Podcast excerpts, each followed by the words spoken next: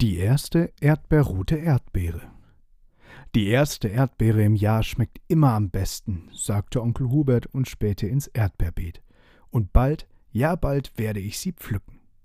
Fast liebevoll blickte er auf die blühenden Erdbeerpflanzen. Dann ließ er den Blick weiterschweifen zum Beetrand, wo eine erste Beere heranreifte. Sie war gestern noch grün gewesen, doch heute hatte sich ihr rechtes Erdbeerbäckchen, das zum Licht und zur Sonne hinwuchs, rot gefärbt. Es war ein zartes, schüchternes Rot, das vom tiefen Erdbeerrot noch zu träumen schien. Aber nicht mehr lange, und der Traum würde Wirklichkeit werden. Auch Onkel Huberts Traum von der ersten erdbeerroten Erdbeere würde sich dann erfüllen. Und das war gut so. Seit Monaten, nämlich eigentlich schon seit Weihnachten, träumte er von frischen Erdbeeren und vor allem von dieser allerersten Beere. Und sie lockte nun von ihrem Platz im Beet mit einem halbrosafarbenen Lächeln. Ein bisschen aber musste Onkel Hubert noch warten. Morgen, sagte er zu der Beere, morgen werd ich wiederkommen und nach dir schauen. Wenn du ahntest, wie neugierig ich auf dich bin, ob du morgen schon eine erdbeerrote Beere sein wirst?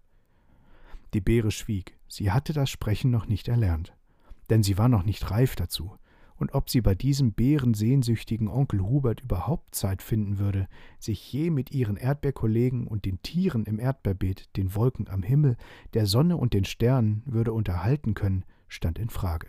Wegen Onkel Huberts Erdbeerhunger.